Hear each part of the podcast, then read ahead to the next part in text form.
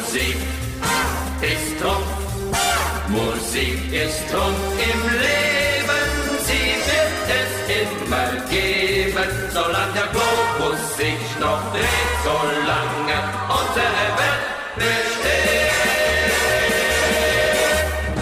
Recht herzlich willkommen, liebe Musikfreunde, zu Musik ist Trumpf, der wohl vermeintlich nicht, nein, der wohl nicht nur vermeintlich, sondern der offiziell bestätigt besten, weltbesten Musiksendung im Internet. Dafür sind wir Garanten. Wir, das sind mein lieber Freund Max Konrad am anderen Ende der goldenen Standland, irgendwo in einem Bio-Vital-Hotel, wo auch Schnee ist und, und das klingt jetzt sehr nach Rockstar, aber wir meinen tatsächlich gefroren, also Wasser gefroren, ja, richtiger das, Schnee das meinst eben du. Das meinst du. Ich lasse dem Ganzen hier noch ein bisschen eine Chance. Wir warten mal ab, ne, wie sich das so entwickelt, was da noch so kommen kann. Aber ja, und tatsächlich Bio Vital Hotel und ich, man hört es vielleicht, bin leicht angeschlagen, aber weniger zu mir. Und das in ein, und das in ein Bio-Vital-Hotel. ja, ich glaube, ich glaube, dieses ganze Gesunde macht mich krank. Ich, ich bin ganz Hm. ehrlich. Ich glaube, das macht mich krank. Ja. Aber ich bin ja nicht alleine hier. Denn an meiner Seite, wie immer, der glorreiche, der hervorragende, der einzigartige Till Hoheneder. Hallihallo. Hallihallo Max. Und ähm, ja, wir haben sozusagen das neue Jahr mit äh, Jupiter Jones eingeleitet und Yes. unserer Sondersendung und wollten dann eigentlich Business as usual machen und hatten uns schon überlegt, ach, wie wäre es nochmal mit den 80ern oder mit den 90ern? Und dann passierte Oder dem, es. Be oder, oder, oder dem Besten von heute. Oder den besten von heute, natürlich. Ja, wir wollten eigentlich äh, völlig normal loslegen und dann verstarb am 10. Januar Jeff Beck. Für viele der Gitarrist überhaupt, der verrückteste, der originellste, der, den man nicht kopieren kann. Und das sind alles äh, Begriffe, die die Größten der Großen benutzt haben. Ist ja egal, wer sich dazu geäußert hat, ob das David Gilmour war, ob das Joe Satriani war, ob das wirklich äh, Eric Clapton oder wer auch immer, alle Jimmy Page, wirklich alle Rockgrößen, alle Gitarristen haben sich geäußert und sie sind sich alle einig, Jeff Beck war one of a kind, einzigartig und äh, wenn man schon nicht in Kategorien wie der Beste denken sollte, dann muss man das, glaube ich, wirklich unterstreichen. Er wirklich war er one of a kind, einzigartig. Ja, jetzt, jetzt ist ja immer so ein bisschen die Sache, weil ich habe da auch drüber viel nachgedacht, weil jetzt das Thema aufkam, wir machen diese Folge. Und ich muss gestehen, ich kenne ganz, ganz wenig von Jeff Beck. Ja. Und, und dann ist natürlich, wenn so jemand verstirbt, da sagt ja jetzt keiner, naja, das war halt auch ein ganz guter Klampfenheini. So, oder der war auch schon immer völlig überbewertet. Natürlich haben alle großen Gitarristen dieser Welt Bilder mit ihm zusammen gepostet und natürlich alle nur, die ihn in den höchsten Tönen gelobt. Was ich mich gefragt habe, warum Ja, warum wird ein Gitarrist oder ein Musiker so hoch gelobt? Also woher kommt das? Also was macht einen dann so anders, einen dann so ganz speziell, einen zu dieser Ikone? Und deswegen haben wir auch heute gesagt, wir widmen diese Folge Jeff Beck und seinem Werk und das als, das hattest du letztes Mal angesprochen, als eine Ikonensendung. Also Ja. ein einzelner Künstler, mit dem wir uns beschäftigen, das haben wir immer schon mal gesagt, das wollen wir machen. Und jetzt haben wir gesagt, naja, du, wir wollten Business as usual machen, jetzt ist es der Anlass gewesen und haben gesagt, komm, wir wollten das immer schon mal machen und hier lohnt es sich auf jeden Fall, weil es natürlich ein großes musikalisches Werk ist. Und äh, da haben wir gedacht, komm, wir setzen uns an so eine Ikonensendung dran für Jeff Beck. Und wie wird man das eigentlich? Das habe ich mich eigentlich gefragt. Und was, warum erlangt man diesen Status? Warum hat der den gerade so bekommen? Ne, ist es, macht man was ganz anders? Macht man was viel, viel besser? Woran liegt's? Ja, das ist wahrscheinlich begründet in, in Becks ganzen Schaffen eigentlich. Es, äh, vielleicht fangen wir mal so an. Beck hatte ja sozusagen bei den Yardbirds Bluesgitarre gespielt und hat irgendwann Mhm. entdeckt, scheiße, die Säle werden immer größer. Je lauter ich den Amp mache, desto mehr Verzerrung kommt daraus. Das ist ja mal interessant. Ja. Und dann äh, sagte er ja auch noch, und dann fing Pete Townsend auch noch an mit so Feedback 65, 66 Und das fand er sehr interessant und er hat gesagt, okay, ich drehe jetzt mein Amp hier lauter und dann mache ich das auch. Und so wurden aus normalen Blues-Solo oder Blues-Solo-Eskapaden, wollte ich eigentlich sagen, aber aus mehreren Faktoren wurden Blues-Soli geschaffen von Beck, die sehr, einen sehr speziellen Sound hatten, einen anderen Sound. Mhm. Und äh, da fing das, glaube ich, so ein bisschen an mit seinem anderen Sound, wo man ganz klar sagen will, aha, er unterscheidet sich flüssig spielen, das konnten viele. Und das können auch immer noch viele. Und manchmal geht es auch gar nicht darum, flüssig zu spielen. Und dann hat Beck einfach angefangen, auch heavy zu spielen. Mhm. Und äh, da haben Jimmy Page und Beck sich sehr ergänzt oder haben sich, glaube ich, gegenseitig sehr beeinflusst. Und dann hatte Beck, um jetzt mal ein bisschen zu springen, einen Hit auf einmal. Und zwar mit Hi Ho Silver Lining. Und es war einfach eine, ja, Mickey Mouse, der legendäre Producer, hat das Ding rausgehauen mit ihm. Und auf einmal hatte der Mann, der eigentlich sonst hat singen lassen und eigentlich nur als Sideman in Erscheinung getreten ist, auf einmal einen veritablen Hit. Und da hat Eric Clapton zu ihm gesagt: Pass auf, weil Beck eben seine Stimme hasste. Er, er, konnte sie, er konnte es nicht ertragen, sich singen zu hören. Mhm. Hat Eric Clapton zu ihm gesagt: Hör mal, pass mal auf, die beiden waren auch befreundet. Daran gewöhnst du dich besser. Und ich weiß, wovon ich rede, weil Clapton mag seine Stimme eigentlich auch nicht und ist eigentlich heute für viele manchmal sogar der bessere Sänger als Gitarrist. Also ich kenne nicht viele Leute, die sagen, ja, geiler Gitarrist, aber ich finde das auch ein guter Sänger.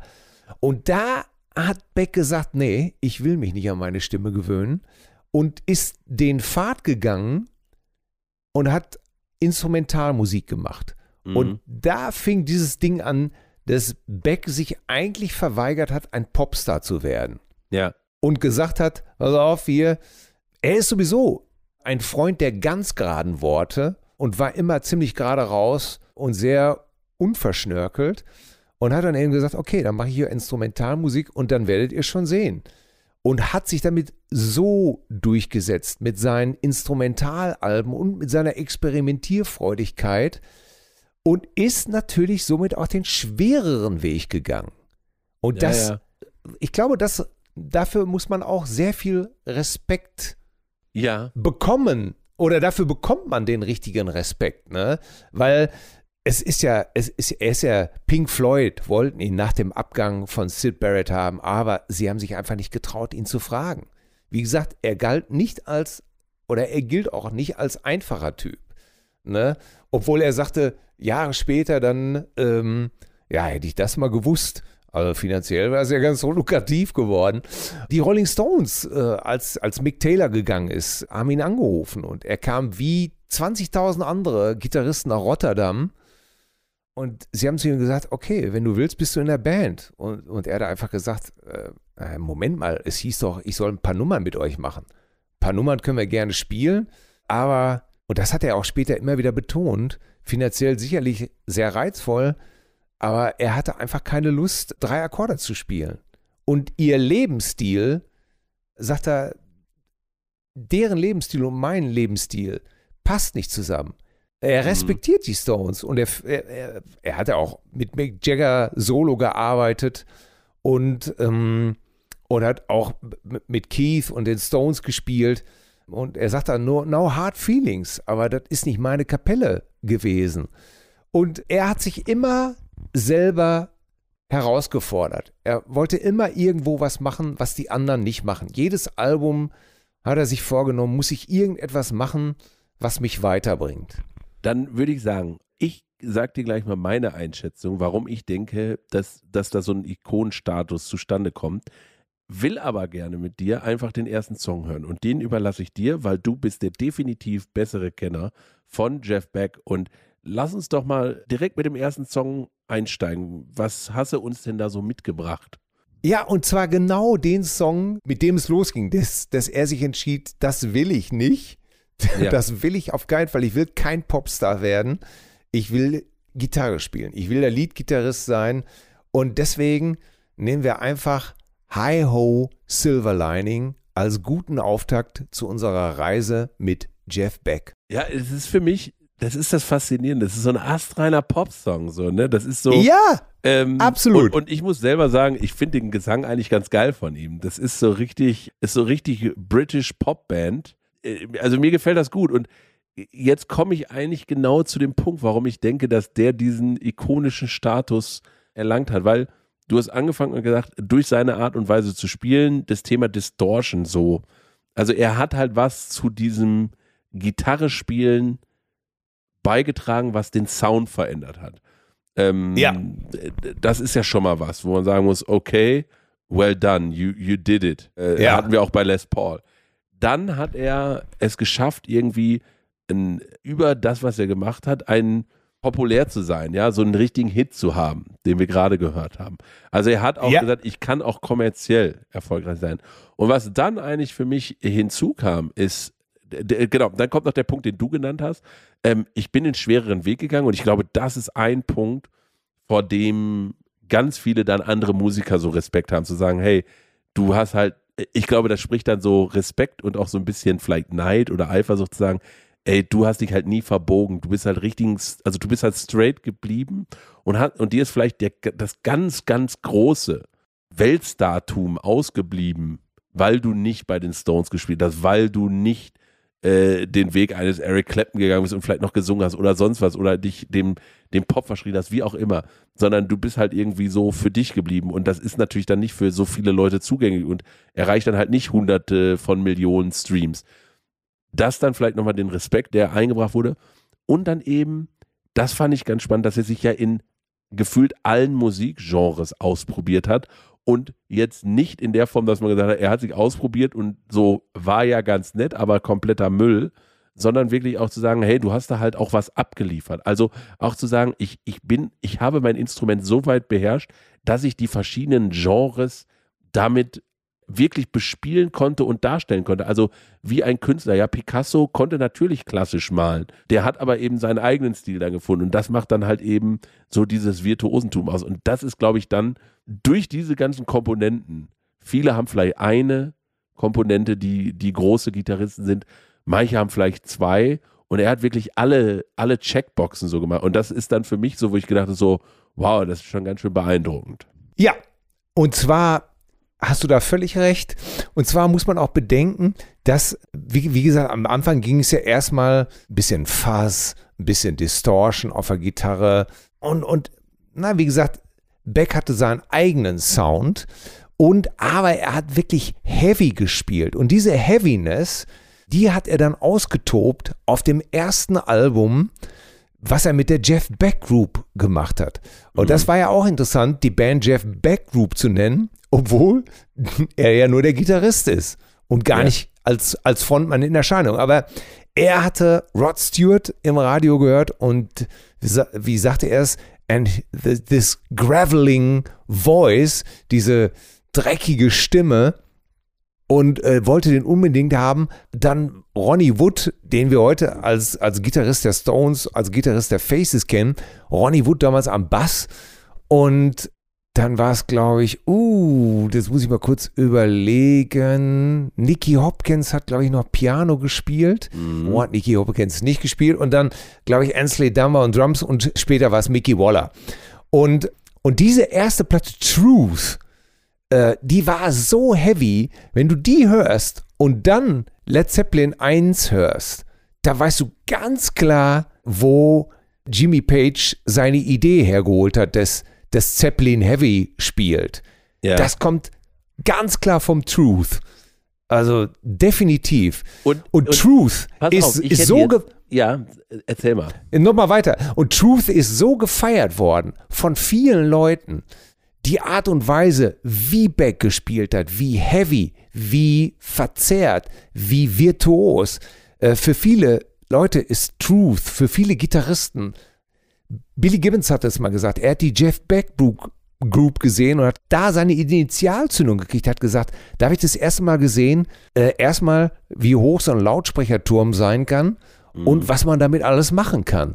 Und da ist er nicht der Einzige. Viel, für viele ist, sind die beiden Alben mit der Jeff Beck Group, Truth und Beck Ola, sicherlich Meilensteine des Heavy Rock, Heavy Blues Rock. Ja, und. Und allein dafür, für diese beiden Alben, wird zwar, hätte es wahrscheinlich schon gereicht. Selbst, es gibt Aufnahmen, wo selbst Hendrix ein paar Licks, glaube von Truth oder von Beck Ola gecovert hat und als Tribute to Jeff Beck. Und allein da schon kannst du sehen, was für einen Einfluss der auf die Gitarristen gehabt hat. Ja, und ich, ich greife jetzt einfach mal einen Song auf, weil dieses Heavy, Heavy Spielen. Äh, ich war ganz überrascht, als ich sich so ein bisschen durch seinen Katalog gewühlt habe, dass er in 2022 auf dem aktuellen Album oder auf dem letzten Album von Ozzy Osbourne gespielt hat. Einmal auf dem Patient Number 9 heißt es, glaube ich. So, Ja. da, da hat er den Titelsong Patient Number 9 gespielt und auch noch einen anderen Song eingespielt. Und da war ich so, okay, Jeff Beck, Ozzy Osbourne, natürlich irgendwie Brits Staying Together, aber ähm, weil ich ihn immer so in so einem, ja, äh, virtuosen Gitarrentum neben Hendrix und so gesehen habe, dass er bei einem Ozzy Osbourne spielt. Und dann habe ich die Songs angemacht und dachte so, oh yo, der Mann kann halt heavy. Und deswegen würde ich jetzt gerne einfach auch einen Song spielen. Und das ist eben von dem Album Patient Number 9, vom Album von Ozzy Osbourne, A Thousand Shades featuring Jeff Beck. Wunderbar. Oh Mann, ja, da hört man gleich mehrere Sachen. Ah, was für ein Beatles-Fan Ozzy Osbourne ist, was er ja auch allen Leuten erzählt und auf die Nase bindet. Schöner Song, sehr melodisch und dann kommt das, dann kommt ein Jeff Beck Solo und du hörst es und du weißt vom ersten Ton an, das ist Jeff fucking Jeff Beck. Alles drin, was ihn so zuletzt ausgezeichnet hat, die ganzen Volume Swells, dass er die Noten praktisch verlängert, äh, zu Melodien erweitert mit dem Whammy Bar, mit dem Vibratoarm der Strat, dass er einen Ton anschlägt und dann sozusagen mit dem Volume dreht und dann, das ist, ja, es ist eigentlich sogar schwer, das zu beschreiben, die Technik, die er da benutzt, weil es ist eigentlich so unfassbar, wie er das macht und es ist alles drin. Äh, Ja. Die typischen Bohrmaschinengeräusche nenne ich das immer von Jeff Beck. Melodisch und immer, ja, wie, und so unique einfach. Einzigartig. Äh, Ich meine, Eric Clapton sagt es bei, es gibt dieses Crossroads Gitter Festival Mhm. und da sagt Eric Clapton auch, äh, ich habe keine Ahnung, wie er es macht. Ich weiß es einfach nicht. Ja, Mhm. eigentlich weiß es keiner, niemand weiß es. Und ähm, wenn man ihm zuguckt, sitzt man eigentlich da. Ich kann jedem nur empfehlen, live at Ronnie Scott's, wo er in diesem kleinen Jazzclub mit, mit, mit einer Vier-Mann-Band spielt. Und du sitzt da eigentlich nur als Gitarrist mit offenem Mund und kannst es Mhm. einfach nicht glauben, was der Typ da alles macht. Ja, und natürlich war er auch in so einem Musikstil zu Hause. Es gibt eigentlich, glaube ich, kaum einen. Er war ja ein großer Blues-Fan. Ja. Eins seiner Idole war Buddy Guy. Äh, da Ja. gibt es auch ein wunderschönes Video, wo er mit Buddy Guy zusammenspielt. Und Buddy Guy, mein Gott, Buddy Guy ist ja auch so coole Scheiße. So in so einer blauen Adidas-Trainingsjacke. Und, Oh ja, äh, ist es, ist es dieses YouTube-Video, wo, wo es geht so, äh, wie Gitarren miteinander sprechen? Let Me Love You ist auf jeden Fall der Song und du siehst auf jeden Fall, er sagt Buddy Guy an, Buddy Guy kommt auf die Bühne und er fällt vor ihm auf die Knie, glaube ich. Es ist, er betet den Mann an. Er ist, und zu Recht, weil ohne, ohne Buddy Guy kein, kein Jeff Beck und kein Hendrix. Definitiv nicht.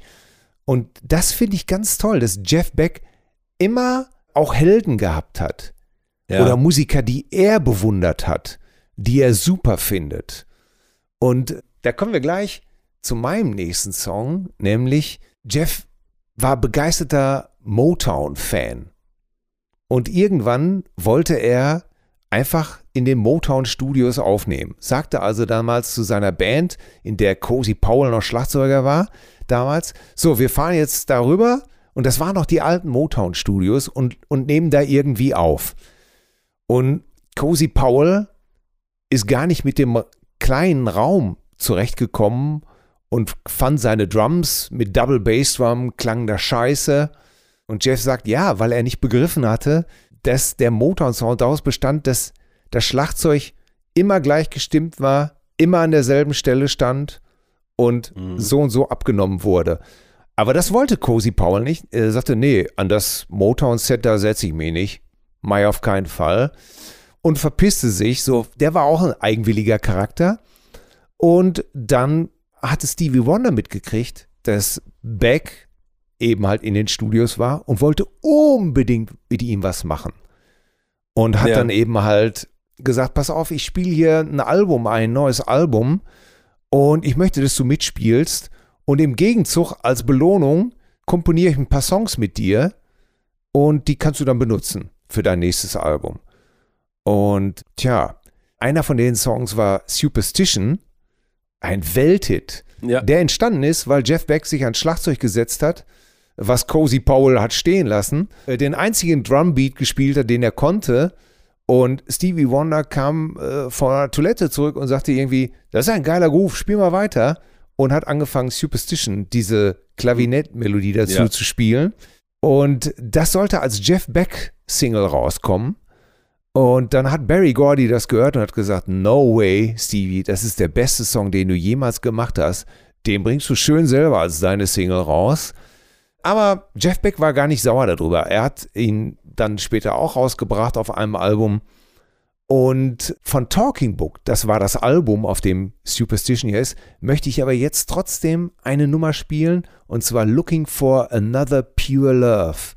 Das ist eine sehr schöne soulige, irgendwie auch so ein bisschen jazzy, soul-jazzy Ballade. Und du hörst, wenn, wenn Jeff Beck das Solo spielt, erstmal einen komplett anderen Sound, als du den eigentlich von Jeff Beck gewohnt bist. Und du hörst, wie Stevie Wonder anfängt zu lachen, als Jeff Beck spielt, also respektvoll. Und später sagt er noch im Solo, do it, Jeff. Weil er einfach auch so begeistert war. Und ich liebe den Song und ich liebe vor allen Dingen das Solo da drin. Und darum hören wir jetzt Looking for Another Pure Love, Stevie Wonder, Gitarre, Jeff Beck. Ja, also das ist wieder so völlig was anderes, Unerwartetes, so ein ganz, ja, fragiles Solo, irgendwie auch so, so, so ver, verschnörkelt irgendwie und so, so ganz spielerisch ja. und, und kindlich, würde ich schon fast sagen ähm, ja, zärtlich. Ja. So, und, und das ist das Einzige, was ich mich manchmal so bei Jeff Beck dann gefragt habe, als ich mich so durch seine Sachen gehört habe, wie weit, also ob das Gitarre spielen dann so etwas ist, wie, also wenn man das jetzt auf Fußballtrainer übertragen würde, äh, Jürgen Klopp ist der Mensch, der so über die Emotion kommt. Der hat natürlich Ahnung, aber der ist so, der kommt über die Emotion und gilt als einer der besten Trainer der Welt. Pep Guardiola wirkt halt jemand, der sehr über das, der so wirkt, ich möchte das Spiel Fußball verstehen und durchspielen und dann kommt erst die Emotion. Und bei Jeff, und ich mag natürlich das Emotionale erst lieber und dann die Technik. Und bei Jeff Beck habe ich mich gefragt, war das auch so einer, der sich überlegt hat, Gitarre spielen ist wie ein Spiel und das möchte ich durchspielen. Weißt ja, du, weil er sich so in, ja, allem, ja. in allem probiert hat. Der, der, ist natürlich dann schwierig zuzuordnen, weil er natürlich dann so viel gemacht hat, alles gemacht hat, wo natürlich dann alle musikalischen Genres durchgemacht wurden, die einem natürlich als Fan nicht alle gefallen. Also äh, nicht jeder Fan sagt, ah, ich folge Jeff Beck so lange und jetzt macht er gerade irgendwelche Elektroniker-Sachen und dann spielt er wieder irgendwelche äh, RB-Geschichten oder so Motown-Dinger. Du, du reist ja nicht komplett dadurch. Also musst du auf der Reise irgendwo natürlich auch Fans verärgern, verprellen und, und sagst du dann so, also, ist mir alles egal, weil ich will einfach dieses Game, dieses Spiel, Gitarre durchspielen. So, als wenn ja. er so suchend ist. Das, das ist das Einzige, wo ich dann manchmal denke, so, das lässt so ein kleines Gefühl von, kann ich mich damit identifizieren oder ist das schon so manisch? Weil da werde ich dann immer so ein bisschen distanziert und skeptisch. Weißt du, was ich meine? Ja, er, er hat sich äh, immer mehr geweigert, sich zu wiederholen im Laufe seiner Karriere und hat immer wieder versucht, so nach zwei Instrumentalalben derselben Richtung einfach zu sagen, ich muss aber jetzt mit anderen Musikern spielen. Ich muss, ich kann mich nicht wiederholen. Ich will irgendwas machen, sonst schraube ich lieber an den Autos rum. Er war ja auch ein großer Autoschrauber. Und äh, ja, ja. und hat teilweise dann, dann auch zwei äh, Monate nicht die Gitarre angefasst. Auf der anderen Seite, also er liebte es A, wie soll man sagen, was Überraschendes zu tun. Mhm. Ne? Das heißt, mit Guns N' Roses spielen oder äh, was weiß ich, jetzt äh, zum Beispiel auf, äh, er war ja eingeladen für die, äh, bei seiner, klar, sollte er bei seiner Einführung in die Rock'n'Roll Hall of Fame, sollte er spielen. Mhm. Und da sollte auch Jimmy Page eben halt mit ihm spielen und sie wollten eigentlich Becks Bolero spielen. Und mhm. sozusagen, man hatte geprobt und im Fahrstuhl sozusagen auf dem, so zehn Minuten bevor das Ganze losgehen soll, denkt er sich noch so, ey, scheiße, ich kann doch Jimmy Page da nicht einfach nur verdammt nochmal Rhythmusgitarre spielen lassen. Das geht ja überhaupt gar nicht. Scheiße, scheiße. Und überlegt und überlegt und dann ruft seine Bassistin ihn an und sagt, wie wäre es denn, wenn wir den Immigrant-Song von Led Zeppelin da einbauen würden, nach dem einen Stopp. Und er ruft Page an, sie sprechen sich kurz ab und gehen auf die Bühne und machen es genau so. Mhm. Und er ruft auch so, Jimmy Page! Und er sagt einfach, das ist auch etwas, was er gern gemacht hat. Einfach überraschen, sich ja. einfach reinstürzen. Auf der anderen Seite gibt es Stories, wo, ähm, wo sein Perfektionismus alle wahnsinnig gemacht hat. Wo er, ich weiß gar nicht, ob das bei Blow, Blow by Blow oder war es Wired? Eine von beiden Alben. Ich glaube, es war Blow by Blow. Da hat George Martin, der Beatles-Producer, äh, wie gesagt, der hat die Geschichte erzählt, dass Jeff Beck mit einem Solo nicht zufrieden war. Und ein paar Wochen nach den Aufnahmen anrief und sagte, George, ich muss dieses eine Solo nochmal spielen. Und George Martin sagt, ja, Jeff, tut mir leid, die Platte steht schon in den Läden. Geht jetzt nicht mehr, sorry. Und ich glaube, es gibt so, so zwei Seelen in seiner Brust. A, den Perfektionisten und dann den anderen, der sagt, kein Solo zweimal spielen. Los, wir springen da jetzt kopfüber rein. Mhm. Und äh, tja, sehr, sehr ja. vielseitiger Mann. Ja, und jetzt darfst du dir, weil er so vielseitig ist, du hast beide Leute schon erwähnt. Du hast Jimmy Page erwähnt und du hast Buddy Guy erwähnt. Jetzt darfst du dir aussuchen, ja. in welche Richtung es gehen soll. Jimmy Page oder Buddy Guy? Ähm, ich gehe in Richtung Buddy Guy, weil Jeff Beck im Interview gesagt hat, 63, 64 hat er Buddy Guy gehört und äh, das hat seine Welt komplett auf den, auf den Kopf gestellt. Und er hat diesen Mann verehrt, wirklich verehrt, ist mit dem auf Tournee gegangen. Ja, also ich gehe ganz klar Richtung Buddy Guy. Genau, und du hast gesagt, er hat ihn immer verehrt und ich habe diesen Song gehört und dachte, was ein schmutziger, verruchter Song. Geil gesungen und dann habe ich gedacht, und jetzt pass auf, ich mache auch einen Twist, unerwartet. Ich mache einen Jeff Beck-Move. Ich bringe einen Künstler mit, wo alle erwarten würden, dass du ihn bringst.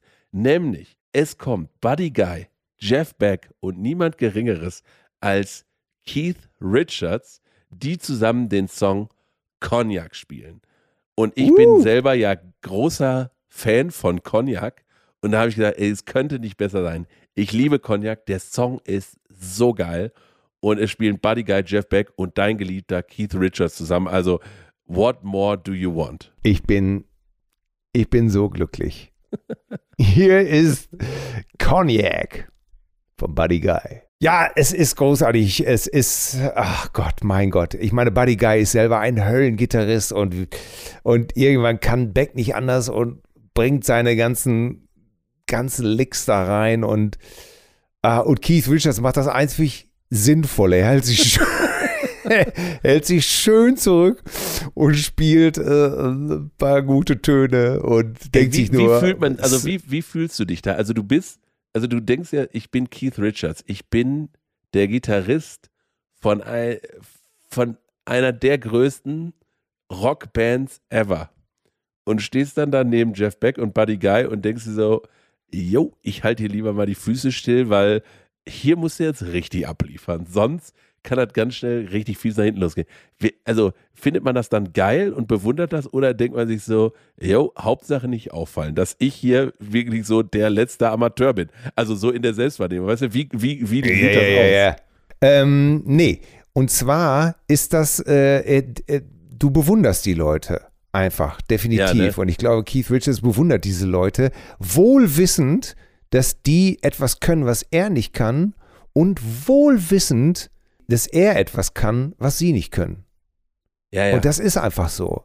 Und, ähm, und darum hat Keith Richards natürlich auch diesen Stellenwert in der Rockgeschichte, weil er einfach sein Ding gemacht hat. Er, Ja, es gibt, es gibt auch ein paar Stones-Platten, wo er versucht hat, zu solieren oder schneller zu spielen. Aber er war immer der Gitarrist, der, der nicht in der Liga von Jeff Beck oder Buddy Guy gespielt hat, äh, nämlich flüssig solieren und abliefern. Er ist der Mann, der den Rhythmus gemacht hat. Und er hat ja auch selber immer gesagt, es gibt so viele, die da draußen, die unheimlich gut und schnell spielen können, die aber leider keinen Rhythmus halten können. Und ähm, er war, Keith Richards war selber größter Buddy Guy und auch ein großartiger Jeff Beck-Fan. Es gibt ein schönes Video von den Stones, äh, ich glaube, das ist von 2012, wo sie Jeff Beck einladen und sie spielen den alten Freddie King-Klassiker Going Down, auch ein Blues-Song. Und Beck liefert komplett ab. Ne? Alles. Mhm. Die ganzen Drillgeräusche äh, von vorne bis hinten und Ronnie Wood spielt sein Ding und dann geht Keith einfach nach vorne und spielt drei oder vier Töne und geht ganz lässig wieder zurück. Und viele verstehen das einfach nicht ähm, und sagen dann immer, ja, der kann ja gar nichts, aber es geht eben nicht ums Können. Und wenn es danach gegangen wäre, gibt es tausend Leute, die schneller spielen als Jeff Beck oder, ich meine, Joe Bonamassa, Tommy Emanuel, Joe Satriani. Äh, Steve Vai, das sind ja alles Höllengitarristen und trotzdem, ja, das die haben mir, ja selber. Also gerade wenn du so in der Kategorie Steve Vai und Joe Satriani die, und, oder auch ein John Petrucci, das sind mir zu sehr Technokraten. Ja, und das ist es eben. Die sind ja alle sehr versiert und trotzdem gucken die zu Jeff Beck. Ne, oder zu, oder, oder Joe Satriani hat auf die Frage, was möchte er einen Tag im Leben sein, hat er gesagt, Keith Richards. Punkt. Ja. Ne? Und, Je und Jeff Beck mag die Stones, aber er ist auch mit, mit Mick Jagger auf Solo-Tournee gegangen, ist dann aber abgehauen, weil er gesagt hat, pass mal auf, Mick, äh, entweder spielen wir hier deine Songs, aber ich werde hier auf keinen Fall zwei von deinen Songs und dann äh, mache ich hier deinen Ersatz Keith Richards. Du spinnst doch. Da bin ich, da, da hau ich ab. Und weg war er. Und wer hat, wer hat seinen Platz eingenommen? Joe Satriani. Der war begeistert. Der wollte unbedingt mal Keith Richards spielen. Aber äh, wie gesagt, es gibt so viele gute Jungs da draußen und trotzdem war Jeff Beck one of a kind. Einfach nicht ja. zu kopieren und, und ich werde das, ich meine, diese Blues-Geschichten von ihm, die liebe ich natürlich auch. Super, ganz klar. Aber jetzt drehen wir mal ein bisschen auf. Und wir springen dann nochmal ich möchte dir was von Jeff Beck vorspielen. Und zwar hat er mit der Jan Hammer, Jan Hammer, tschechisch-amerikanischer Keyboarder, der im Mahavishnu Orchester war. Und das Mahavishnu Orchester mit John McLaughlin hatte Beck auch sehr inspiriert. Und er wollte mit seinem Material auf Tour gehen und hat dann gesagt, oh, dann gehe ich mit der Jan Hammer Group auf Tour. Und da hat er einen Song von Blow by Blow gespielt, nämlich Freeway Jam mit der Jan Hammer Group. Und da, jetzt wird's, jetzt wird's wirklich, da kommt schon der Back der letzten 20, 30 Jahre raus. Da geht's einfach um definitiv mehr. Aber hören wir uns uns erstmal an. Freeway Jam live. Jeff Beck with the Jan Hammer Group.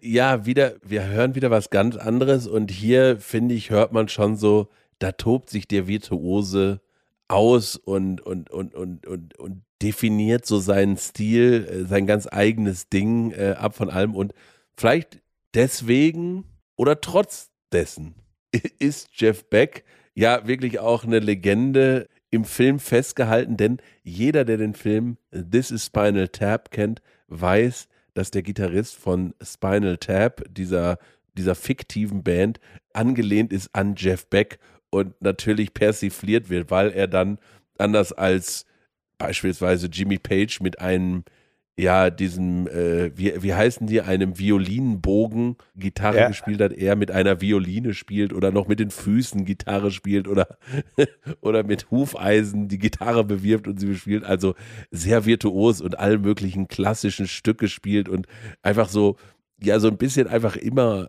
drüber ist. Also wie, wieder so ein bisschen in diese Erzählung reinzählt. Also der Mann, der so so das Gitarrenspielen lebt, ne? Weil das musst du dir überlegen, wenn du Gitarre spielen so sehr liebst, überlegst du dir dann, spiele ich in einer Band oder perfektioniere ich das einfach, dass ich am Ende überall spiele? und jeder mit mir spielen will. Ja. Weil das muss doch eigentlich der Traum sein. So, ich spiele Gitarre und will alles machen und dann spiele ich halt mit Stevie Wonder, mit Guns N' Roses, mit was weiß ich wem, weil ich halt Gitarre spielen will. Und das ist ja schon so ein bisschen, wie gesagt, das ist ein bisschen manisch und auch so ein bisschen, äh, also man denkt ja schon, so ein bisschen Freak ist er halt schon, ne? Absolut, absolut. Sehr freaky und gibt auch viele Sachen, wo er dann irgendwie oftmals äh, keinen Bock mehr hatte und dann in Jeff Beck Group, ich glaube in der Mitte der Tour ist er glaube ich irgendwie abgehauen und äh, er war oder ob ich glaube, was war bei der äh, als er mit den Yardbirds glaube ich, in die Rock'n'Roll Hall of Fame aufgenommen ist, da hat er auch nicht gerade unbedingt, hm, sagt er, ja, eigentlich, ja, ich stehe jetzt heute hier, aber die haben mich eigentlich rausgeschmissen, so fuck them. Sowas in der Art, also äh, humorvoll, aber ähm, immer so ein kleiner Ja. bissiger Unterton drin. Ne? Und äh, ich glaube, diese aggressive Seite hat er auch sehr auf der Gitarre. Das hat man gerade bei dem Stück ja auch Freeway Jam gehört. Sehr, Ja. Das ist ja auch schon, das ist keine leichte Kost mehr. Ne? Nee. Da geht schon, da sind sehr aggressive, so fast industrielle Geräusche, schon fast. Das hat man ja später auf Guitar Shop auch gehört. Da gibt es eine Nummer auf Guitar Shop, die heißt Big Block. Da hast du das Gefühl, einer mit der Gitarre erzählt dir von seiner Technik, wie er am Motoren schraubt. Und Ja. ähm, dieses ganze Industrial-Zeug steht eben halt immer auch dieser zarten Seele, dem Jeff Beck gegenüber, der People Get Ready mit Rod Stewart, den alten Curtis Mayfield Hit, so zart interpretiert hat, dass es auch ein Hit wurde. Ja, Different Shades of Beck eben halt, ne? Das Aggressive genauso wie das Zärtliche. Und, und das finde ich halt schön, so auch da wieder, ne, so als Gesa das ist ja wirklich schon ein Gesamtwerk, was man sehen muss. Also, wenn irgendwo mittendrin äh, so eine Epoche beendet wird oder, oder sein Leben äh, zu Ende gewesen wäre, dann ist es nur so was halb Erzähltes. Und jetzt ist es halt ein, ein sehr rundes, erzähltes Gesamtwerk, was halt in der Retrospektive halt alles schlüssig ist und, und, und irgendwie erklärt, äh, was dieser Mann ist. Und, und ich glaube, das haben wir ja auch so ein bisschen versucht, ähm, durch, die, und durch unsere Songauswahl ähm, zu teilen, einfach äh, hat sich's organisch ergeben, dass man halt sagt, wir, wir führen hier so ein bisschen durch das Gesamtwerk, um auch irgendwie zu zeigen, auch für vielleicht Leute, die sich so noch nicht mit Jeff Beck beschäftigt haben, zu sagen, hey, irgendwo hatte dieser Mann wahrscheinlich in irgendeinem Song, in irgendeiner Interpretation eines Songs mit Sicherheit mal seine Finger im Spiel. Und du hast ihn vielleicht sogar schon mal gehört, obwohl du es gar nicht weißt. Und jetzt muss ich einen Song spielen, weil du, jetzt hast du schon zwei Interpreten erwähnt aus einem Song, den ich jetzt spielen möchte. Und du hast Jimmy Page erwähnt und du hast Jan Hammer erwähnt oder Jan Hammer. Pack noch Beth Hart dazu und dann gibt es den Song Purple Rain. Den Song finde ich ja einfach schon großartig, weil es ist einfach ein opulentes Werk und da ist so viel Drama drin und Prince spielt dann natürlich ein Solo und dieses äh, Stück lädt sich so auf und mündet halt in dieser Gitarre und da kommen halt diese virtuosen Gitarristen zusammen und, und spielen dieses Stück Purple Rain zusammen. Und als ich das gelesen habe, habe ich gesagt, da muss ich unbedingt reinhören. Und man muss wirklich sagen, ja, die, die liefern alle ab und, und spielen hier Ja. einen, einen ganz, ganz großen Song. Und ich glaube, das, das ist mit Sicherheit der größte Song, den Prince hat. Und der ist ja jetzt auch kein unbeschriebenes Blatt an der Gitarre. Muss man jetzt auch wirklich oft, also oft geht das, fällt das so ein. Höllenmusiker. Ja, genau, einfach ein Ja. Höllenmusiker und ein, ach, ein unfassbar guter Gitarrist. Und, äh, die, Ja. und, und jetzt kommen hier halt super gute Gitarristen zusammen, spielen einen Song von einem super guten Gitarristen und das hört man. Und deswegen hören wir jetzt rein in Purple Rain. Ja, Beth Hart, super gesungen.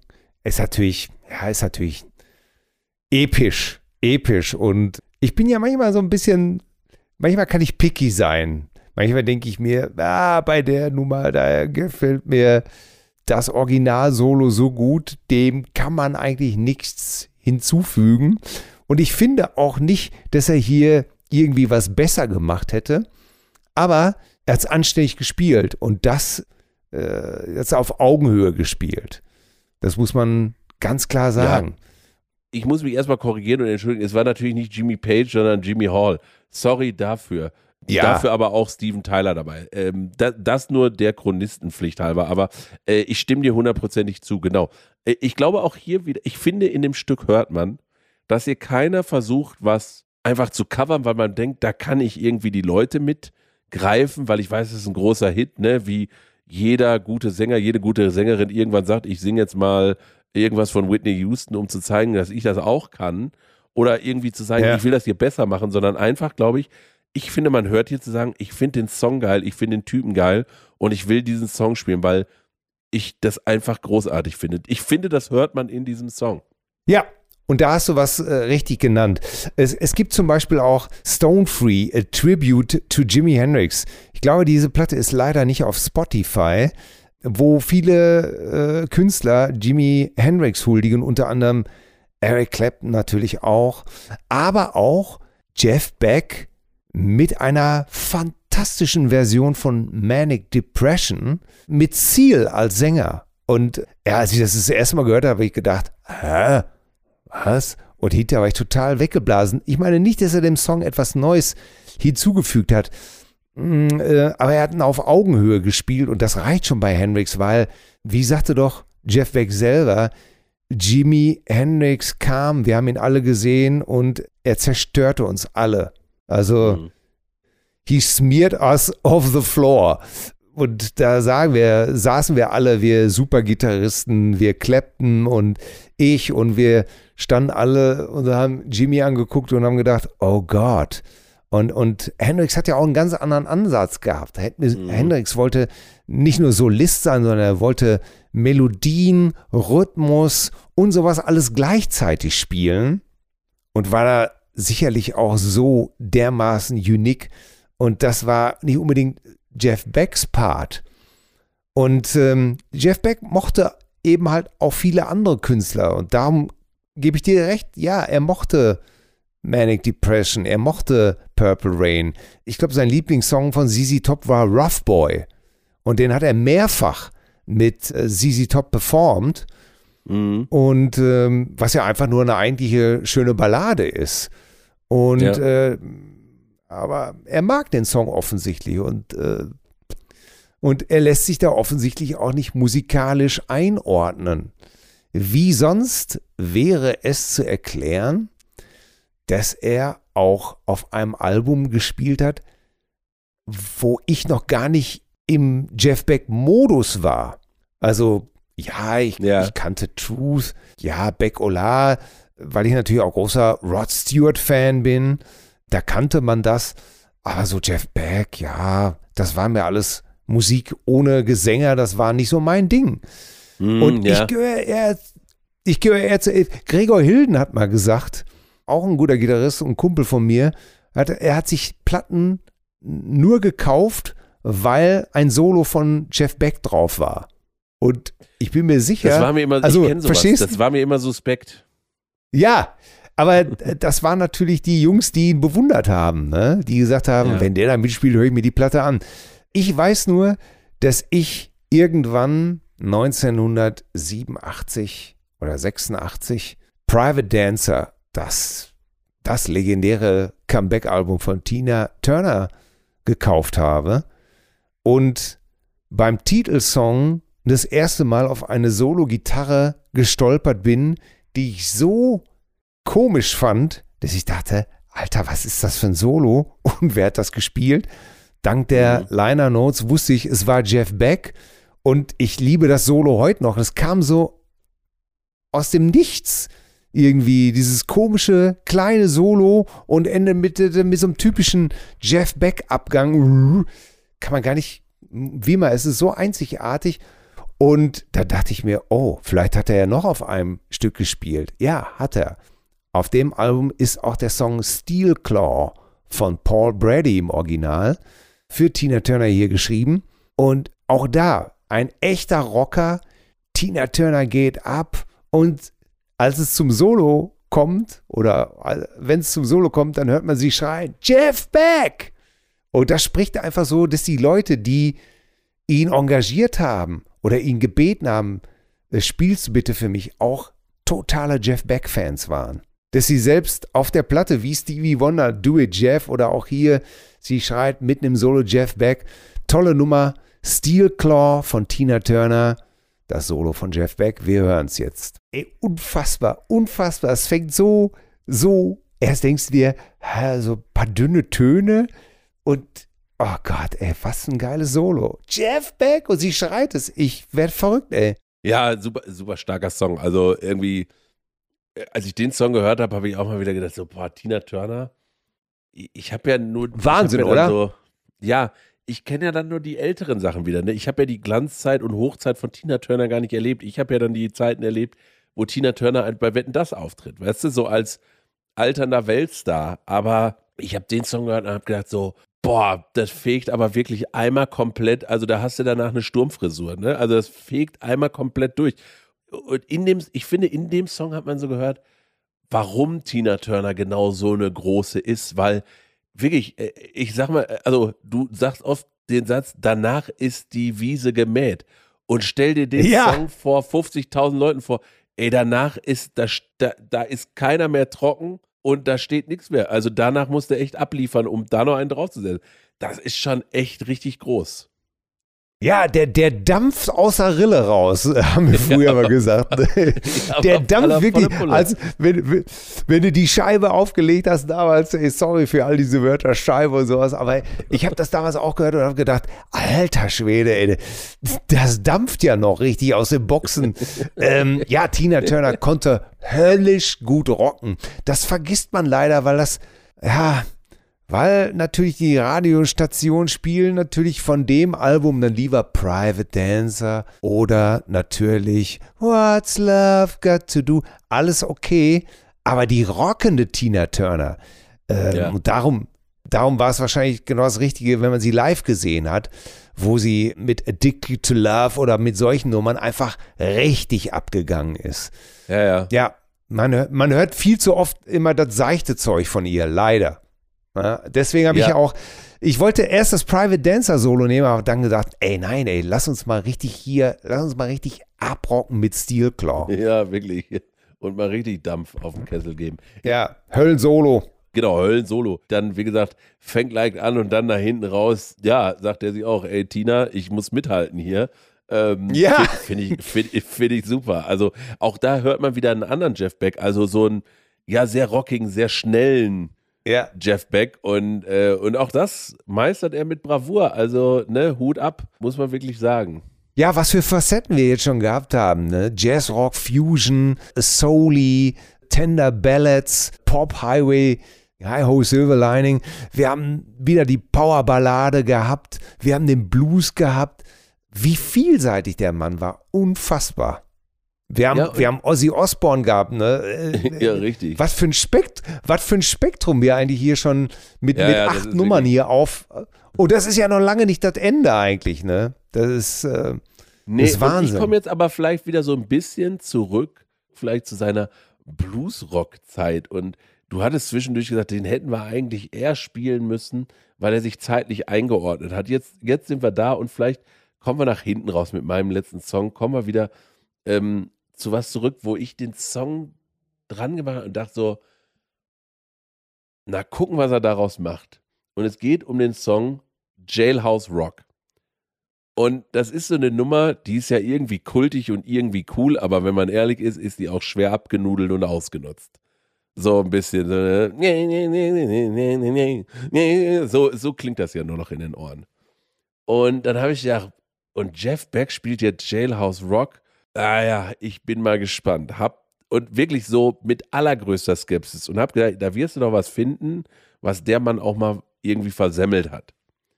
Und ich mache den Song an und denke mir so, nice. Was eine geile Interpretation von diesem Song und was ein geiles Stück. Und das ist auch so ganz an, also dieser ganze Song kriegt halt so, ich kenne ja nur diese Upbeat, gute Laune-Version. Und mit dem, wie er spielt, kriegt das so eine ganz andere Note und eine ganz andere Bedeutung auf einmal, wie man den Song hört. Und das fand ich schon ziemlich stark und einfach ein geiler Song. Das werden wir jetzt auf der Stelle überprüfen. Jailhouse Rock von der Platte Beckola mit der Jeff Beck Group. Ja, einhändiges Tapping konnte Jeff Beck auch ziemlich gut, ne? Äh, wenn man so die schönen Triller da hört, dann weiß man, äh, ja, ich meine, weiß man nicht, ne? aber Eddie Van Halen wird es natürlich sofort sagen, er war natürlich auch ein großer Jeff Beck-Fan. Das kann man hier sehr schön auch ableiten und heavy gespielt und ich muss jetzt einfach mal meinen persönlichen Geschmack raushängen lassen. Äh, Rod Stewart, äh, wenn ich wünschte, ich könnte eine andere Stimme haben als Sänger, dann hätte ich gerne die von Rod Stewart. Also für mich. Jetzt Frage, in, aber du müsstest auch seine Frisur mitnehmen. Ja, ja. Also von 68 bis äh, 74 äh, konnte, also gibt es für mich kaum einen besseren Rocksänger als Rod Stewart. Und da ja, sieht man auch, das hat nichts mit dem Schmu, nichts mit dem Schmusesänger von heute zu tun. Rod Stewart hat einfach für mich eine Killerstimme gehabt. Aber das ist Ey, das persönlicher ist, das Geschmack. Ist so Song, also ich finde, ich finde, ich finde, also super geil, ne? Ich, ich würde sogar sagen, ich sage ja, in, die, in, dem, also in, der, in dieser Elvis-Version, ist das, ist das Elvis? Nee, wer singt denn das? Doch, ist es Elvis? Elvis hat es berühmt gemacht, ja. So, da, da, da, da ist es so abgedroschen, als wenn man halt irgendwie fürs Radio einen Rocksong macht. Und hier in der Version, das ist ja schon punkig, das ist halt, aggressiv gesungen, äh, Heavy-Gitarren drin. Und wie ich gesagt habe, ein völlig anderer Song. Und aus meiner Sicht, ganz persönliche Meinung, die, die bessere Interpretation des Songs. Wirklich wahr. Ja, das, das, das wie würde Ditsche sagen, das bleibt dir völlig unbenommen. Und äh, da hast du auch völlig recht. Ich kann das Original auch nicht mehr hören. Sorry. Und ich war auch nie ein großer Elvis-Fan. Und ich bin, und ich werde es auch nicht sein. Ich kenne viele Leute, für die ist Elvis der King. Mm, ja, für mich nicht. Und da, aber das ist nun mal immer Musik. Wir können über alles diskutieren. Jeder hat einen anderen Geschmack. Aber wir hatten ja die Folge Covers und manchmal, manchmal ist es ja dann so, ist das Cover besser als, ich sag mal, das Original oder die berühmte Version? Ja. Und, und das ist für mich ein Ding, ey, alleine dafür bin ich dankbar, weil den Song habe ich vorher noch nie gehört. Und dann habe ich gedacht, hörst du rein? Und ich habe gedacht, mega stark. Ich habe einen Song, den man ewig kannte, neu entdeckt, in einer Version, die man persönlich einfach viel geiler findet. Und irgendwie damit auch dann noch für mich Rod Stewart entdeckt, weil auch da wieder, ne, die 20 Jahre Unterschied zwischen uns, ich kenne Rod Stewart nur als den ja, Kuschelrock. Rhythm of my heart und sowas. Ja, ja genau. Ja. Nein, Rod, ja, das ist so fatal. Ne? meine, heute ist seine Stimme natürlich ruiniert. Aber ja. der Rod Stewart aus der Jeff Beck Group und von den frühen Faces ist für mich einfach ein tierischer Sänger. Der, kein Wunder, dass Beck den haben wollte, obwohl die beiden was hat auch da Jeff Beck gesagt? Wir haben eine, eine Hass-Liebe-Beziehung. Er liebt mich, ich hasse ihn. ja, Jeff Beck konnte auch echt, der hat manchmal auch, auch ein bisschen so, wie ich schon mal sagte, sicherlich englischer Humor, ja. aber immer so kleine Spitzen drin verteilt. Zum Beispiel zu, zu Ronnie Wood hat er dann auch gesagt, Ronnie Wood war in meinen Augen, wäre besser beim Bass geblieben. Ist auf jeden Fall der bessere Bassist gewesen als der bessere Gitarrist. Selbst zu Eddie Van Halen hat er gesagt irgendwann, ja, das mit dem beidhändigen Tapping ist ja ganz nett, aber er hätte es nie so richtig begriffen, bis er mal Eddie Van Halen eine richtige Bluesnummer hätte spielen hören. Und da sagt Jeff Beck, da ab da habe ich gedacht, okay, der Junge hat doch Soul. Also, weißt du, was ich mhm. meine? Ja. Und ich glaube, das ist für Beck ganz wichtig, dieses, dieses, das muss Soul haben, das muss Seele haben, das muss irgendwas auslösen, irgendwelche Emotionen, Aggressionen, Zärtlichkeiten. Ich glaube, das hört man ganz speziell mit der Nummer, mit der wir uns verabschieden, von dieser Icon von diesem Jeff Beck Special verabschieden wollen. Und zwar, ich habe ja auch, mein Gott, ich habe wirklich die letzten drei Tage, vier Tage echt wirklich so viel damit verbracht, im Netz zu lesen, was Gitarristen geschrieben haben, was Musiker gesagt haben, was bei Facebook, bei Instagram geschrieben wurde. Und immer wieder fiel ein Titel, sowohl von den Stars als auch von den Fans und ganz normalen, der so ein bisschen symptomatisch dafür steht, wozu Jeff Beck in der Lage war auf der Gitarre. Und das ist der Song Where Were You vom Album Guitar Shop. Und als ich das, ich habe mir damals Guitar Shop als CD gekauft und habe diesen Song gehört, unvorbereitet und war fassungslos einfach. Ich konnte A nicht glauben, dass der Typ das mit der Gitarre macht. Das, ich habe gedacht, da singt doch irgendwo eine Opernsängerin oder irgendwie. ähm, das ist doch, das ist doch nicht von dieser Welt. Und äh, das muss, wie, muss, muss vielen so gegangen sein. Ich, ich, ich gehe sogar so weit, und auch da haben mich einige bestätigt, ich kann diesen Song eigentlich gar nicht hören, ohne dass ich Tränen in die Augen kriege. So ätherisch, so wunderschön finde ich diesen Song. Er hat später nochmal in einer ähnlichen Art Somewhere Over the Rainbow gespielt. Das kann man auch bei YouTube finden. Das war mir aber, das war schon später und das, da war der Trick für mich schon durch, obwohl auch das sehr schön ist. Aber das ist seine Komposition, Where Were You? Und er hat das auch live so hingekriegt.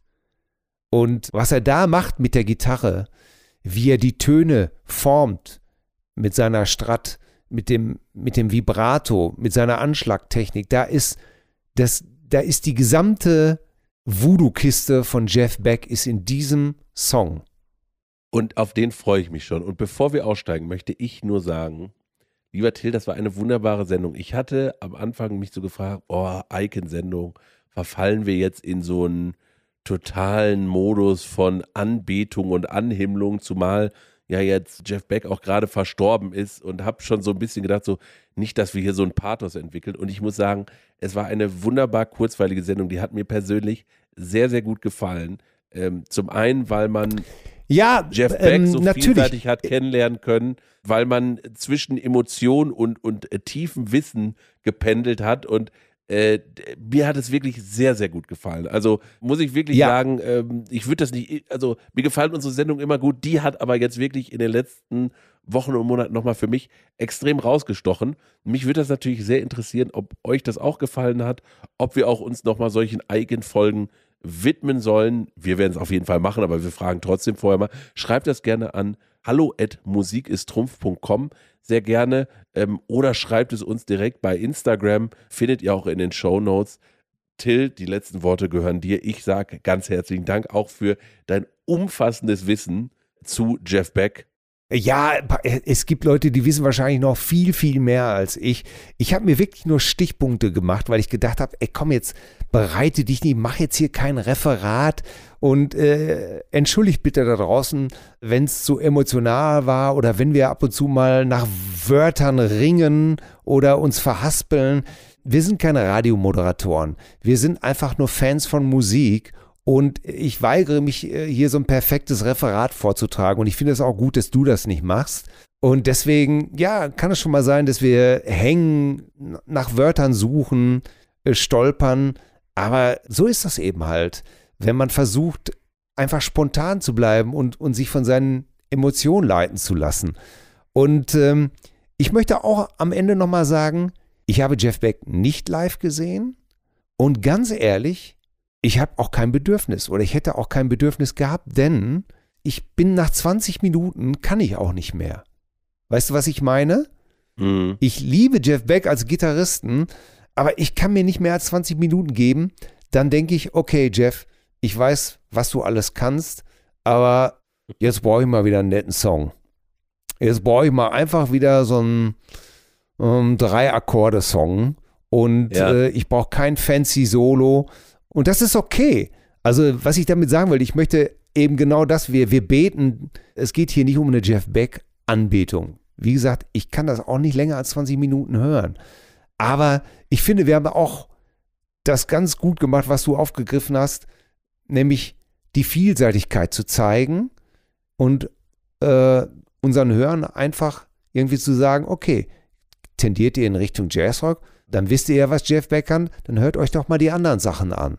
Ihr habt geglaubt, Tina Turner ist eine alte verstaubte Tante, dann hört doch mal wieder die rockigen Sachen von ihr. Hört euch doch nochmal Talking Book von Stevie Wonder ganz anders an. Oder geht mal zurück zu Beck Ola oder hört euch mal wieder eine Scheibe von Buddy Guy an. Ähm, ja. Da ist ja selbst die neue von Ozzy Osbourne. Und das hat mir auch sehr gut gefallen, dass wir hier so einen ganzen Fächer aufziehen konnten. Und äh, ja, schreibt uns mal wirklich, ob euch das gefallen hat. Ich bedanke mich auch sehr bei dir. Ich fand deine Auswahl exzellent und ich bin froh, dass ja, wir gut, war den Keith letzten Richards Song. dabei. Es war Keith Richards dabei. Nein, Also, nein, nein, nein, nein, nein, nein. machen. Nein, nein, nein, nein, nein, nein. Nein, ich bin froh, dass wir den letzten Song einfach so stehen lassen, weil es wird garantiert passieren, dass ich die Tränen in die Augen kriege, weil das so wunderschön ist, was dort zum Besten gegeben wird vom einzigartigen, von dem Mann, der bis zuletzt so vital und so alterslos schien, dass man gar nicht darüber nachdenken konnte, dass er schon 78 war und immer so neugierig war und dann einfach so unglücklich gestorben ist. Hier nochmal die komplette Magie von Jeff Beck in einem Stück. Where were you, Jeff Beck?